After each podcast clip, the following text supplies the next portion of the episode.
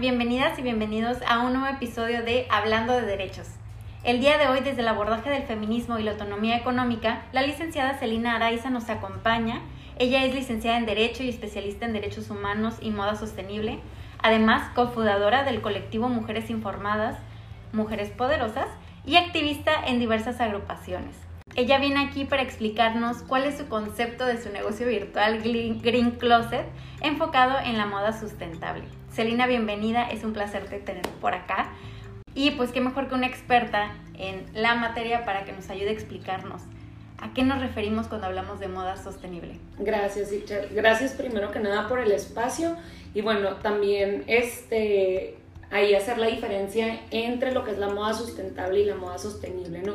Existen estos dos conceptos. La sustentabilidad es el camino a la sostenibilidad. Sin embargo, hay marcas, ¿no? de ropa que pueden ser sustentables y no ser sostenibles. Por ejemplo, algo sustentable, perdón, cuando nos referimos al tema de la moda, es que a lo mejor la ropa esté hecha de materiales como bambú, algodón 100% orgánico, a lo mejor ropa hecha de fibras de, esta, de, PET, no sé si, si has escuchado que, que, hacen ropa a base de eso, pero bueno, puede ser a lo mejor que yo, Celina, tuviera una marca de ropa y mi ropa está hecha con material de bambú, pero es lo, único que hay en mi empresa, ¿no? Esa parte como ecológica. En cambio, una marca sostenible, que, este concepto de, de sostenibilidad no nada más aplica para el tema de la moda, ¿no? Sino también se dice por ahí que ya los nuevos modelos de negocios tienen que ser modelos sostenibles. ¿Y a qué nos referimos con modelos sostenibles? que hoy me voy a enfocar en lo que es la moda, no, voy a entrar tanto como en los, en los modelos de negocios sostenibles, es cuando mi marca de ropa está hecha de materiales que no contaminan el medio ambiente, ¿no? Pero también, más allá de eso, eh, la sostenibilidad se preocupa y se ocupa de las personas, de los derechos de las personas, ¿no? Es decir, que las personas que trabajan dentro de estas empresas o estas marcas tengan condiciones dignas, ¿no? Condiciones laborales dignas, eh, el comercio justo, todo este tema de la economía circular, o sea, es, es un tema muy, muy complejo, este, pero esa es como la gran diferencia. Ahora también podemos tener no, a mí a veces me preguntan, ¿comprar algo de fast fashion de segunda mano es sostenible? Sí, sí es sostenible porque tú ya, le estás ya no le estás comprando directamente a la empresa grande, ¿no? Le estás comprando a otra mujer, entonces estás apoyando la economía de otra mujer y ya no caes en ese círculo de comprarle directamente a la empresa, ¿no? Entonces existen las dos, ¿no? Más sustentable y moda sostenible eh, en inglés solo existe como, como un concepto, pero en español es sustentable y sostenible. No es lo mismo, pero la sustentabilidad es el camino a la sostenibilidad, es un, es un comienzo. De acuerdo. Entiendo que tienes dos trabajos en donde logras combinar esta pasión, pero ¿cómo surge esta idea? ¿Cómo surge Green Closet? Fíjate que empezó por necesidad. Empezamos con eso, pero sin saber a fondo el tema. Lo frenamos Luego llega la pandemia y yo dije, tengo que hacer algo más. Tenía unos gastos que se me vinieron encima y dije, tengo que hacer algo más. ¿Qué hago? Tania ya había emprendido otro negocio, yo me quedé sola y Tania me acuerdo, y, lo quiero mencionar porque Tania me impulsaba mucho y me animaba, hazlo amiga, métete eso, a ti te encanta el tema de la ropa y la moda sin conocer nosotros esta otra parte que hay, ¿no? Entonces dije, pues, ¿sabes qué? Lo voy a seguir haciendo, ¿no? Este, necesito un ingreso y algo que tengo ahorita para vender es ropa porque yo era una compradora compulsiva y eso siempre lo digo, yo era una compradora compulsiva de fast fashion, o sea, cañón, eh, tiro por viaje cajas y cajas de ropa, ¿no? Compraba inconscientemente. Inconscientemente, ¿por qué? Porque uno, la inconsciencia desde este lado de comprar algo sin saber qué hay detrás de, y dos, comprar cosas nomás por comprar, ¿no? Por mero impulso o para llenar un vacío. Y empecé a leer del tema y vi que tenía que ver con el tema de derechos humanos. Porque la gente se ha de preguntar, ¿no? ¿Qué tiene que ver la moda con los derechos humanos? Justo hice un en vivo de eso con Arlena Arriaga, que estuvo aquí contigo también, y hablamos de moda y derechos humanos. Y la gente se preguntaba, ¿es que de qué van a hablar? ¿Qué tiene que ver la moda con los derechos humanos? Y yo, tiene que ver todo. O sea, para mí ahorita tiene que ver todo. Entonces también yo estaba en una crisis también de que quería hacer algo más pero no encontraba que, entonces encuentro esto en lo que puedo unir dos cosas que me gustan, ¿no? Que es el tema de los derechos humanos y el tema de la moda. Entonces fue, haz cuenta que una explosión en mi mente de que dije, no inventes, o sea, encontré algo que realmente me gusta y todo el tema que hay de fondo en esto, o sea, es un tema interminable, pues hay muchísimas cosas detrás de... Entonces ya que me empiezo a, a meter a esto, pues empiezo a invertirlo un poquito más al tema de Green Closet y ya hasta ahorita que se convierte ya en una página web, ¿no? Entonces e, es, un bebito, ¿no? Es un bebito. Cabe mencionar también que, que ahorita una amiga se me acerca y me dice, oye, me gusta tu proyecto, no sé qué. Yo la verdad pensaba hacerlo sola, pero dije, siempre es mejor entre dos personas, ¿no? Y qué mejor que con una mujer, una amiga, y que también está metida en el tema de derechos humanos, ¿no? Entonces, una vez que me empecé a meter en esto, digo que hasta me metí a estudiar un diplomado y he hecho varios cursos, o sea, ya una vez metida en esto, me enganché totalmente. Lograste construir un bebé, pero un bebé con conciencia social y vinculado a todas tus pasiones, ¿no? Como dices, moda y derechos humanos. Sí, y también sabes que el tema con las mujeres también, porque me ha tocado y quiero compartir esto como experiencia que clientes que se han convertido en amigas y esa parte se me hace bien bonita, se me hace muy muy bonita, entonces también es algo que me gusta mucho. Logras también como combinar los caminos de la sororidad, ¿no? Sí. En este proceso. Oye, fíjate que me encanta tenerte aquí porque me recuerda a Alicia Bárcena, que es secretaria ejecutiva de CEPAL. Dice que las mujeres, una vez que llegan a esta edad de participar económicamente, eh, se van quedando atrás y se quedan atrás porque empiezan a aparecer estos trabajos no remunerados. Desafortunadamente, Celina, y las dos lo sabemos, esto sucede más en una cuestión de privilegios que en una situación de igualdad. No es una situación que tengan la oportunidad todas las mujeres en el mundo de vivir esto.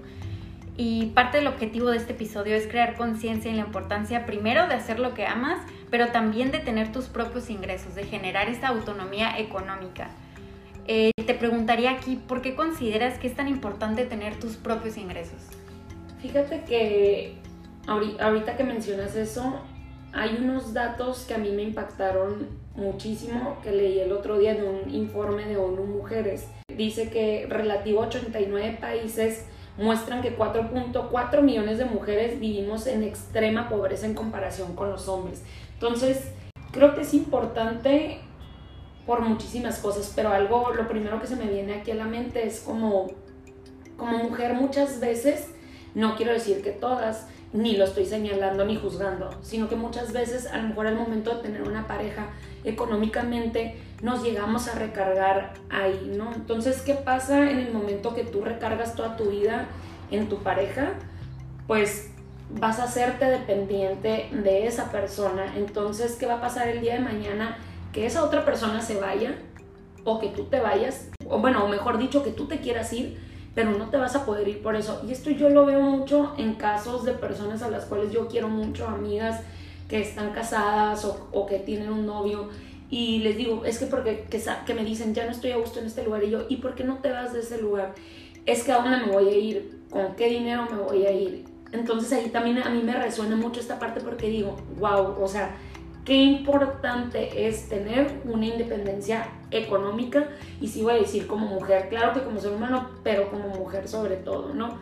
Porque no, no sabes lo que puede llegar a pasar el día de mañana y sobre todo, sabes, lo relaciono mucho con estos círculos de violencia también, pues como, pues yo creo que, que muchas veces ese es el miedo de muchas mujeres de irse de sus casas, ¿no?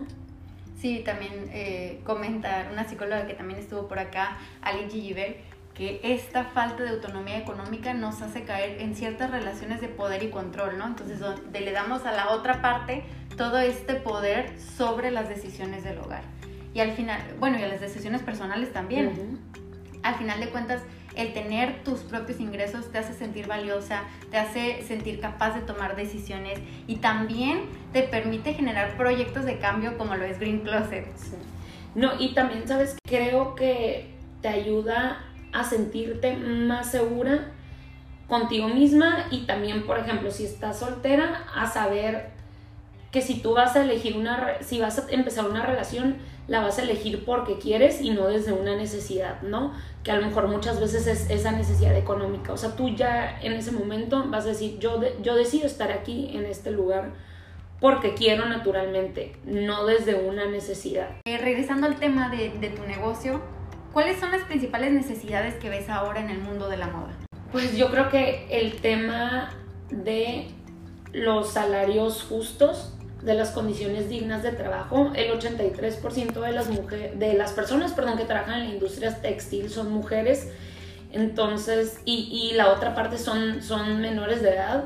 Entonces, estas personas trabajan, no voy a decir que en todas las empresas, pero en muchas y en muy conocidas y en algunas de las que yo tengo ropa, tú tienes ropa, la mayoría este, no, no dejan que las personas se paren ni siquiera ir al baño. Hay casos me ha tocado leer de casos, por ejemplo, de una mujer que hubo que se quería parar al baño y que el supervisor la agarra de los hombros y la avienta al piso, entonces va y se queja con el jefe y el jefe le dice, lo manda a llamar y nada más como que lo regañe y ya, pero solo le da una llamada de atención, una llamada de atención a una persona que cargó a una mujer y la aventó contra el piso, ¿no? Entonces, además, estas fábricas están en Bangladesh, la mayoría, entonces se dice que existe una famosa lista negra en la que si una persona va y se queja, la ponen en esa lista negra y ya no puede pedir, no, no tiene ningún tipo de, de seguridad social. Entonces, yo creo que esas, esas son unas de las principales problemáticas. Ese es como uno de los retos viéndolo desde ahí, ¿no? Desde la industria. Y un reto, por ejemplo, para mí como, como tienda de segunda mano, yo creo que ha sido el tema de poder vender esto. las prendas de segunda mano tienen mucho estigma como si fueran prendas sucias o como si fuera malo comprarlas. Y yo lo, lo que comento es que les digo, es al revés. Tú compras fast fashion, o sea, tú no sabes, uno es súper sucio por todo el tema que hay detrás de, del, del, maltrato y los abusos a los derechos de las personas, ¿no? La explotación, o sea, eso es una parte sucia. La otra las condiciones en las que están los almacenes son pésimas y la otra está llegando a una tienda y todo el mundo se la prueba y tú te la pones así nueva porque cuando compramos algo nos lo ponemos nuevo. Entonces tú cuando compras algo de segunda mano pues ya está limpio ya lo lavaron sabes entonces es más limpio comprar de segunda mano que comprar directamente en la tienda. Entonces como que todavía existen esos estigmas. Entonces están como estos dos retos no por la parte de la industria y por la parte de quienes nos dedicamos a eso y sabes que también la importancia de la responsabilidad de nosotras como consumidoras o como consumidores para hacer nuestras compras, de una manera responsable. Es, es una corresponsabilidad, ¿no? O es, es responsabilidad de, de, nosotras y nosotros como, como personas que consumimos. Es responsabilidad también del, del, gobierno, también es responsabilidad del gobierno porque tiene que tener este, ciertas regulaciones y es responsabilidad de las empresas también, ¿no? ¿Crees que en el futuro de la moda haya oportunidad para esta moda de segunda mano?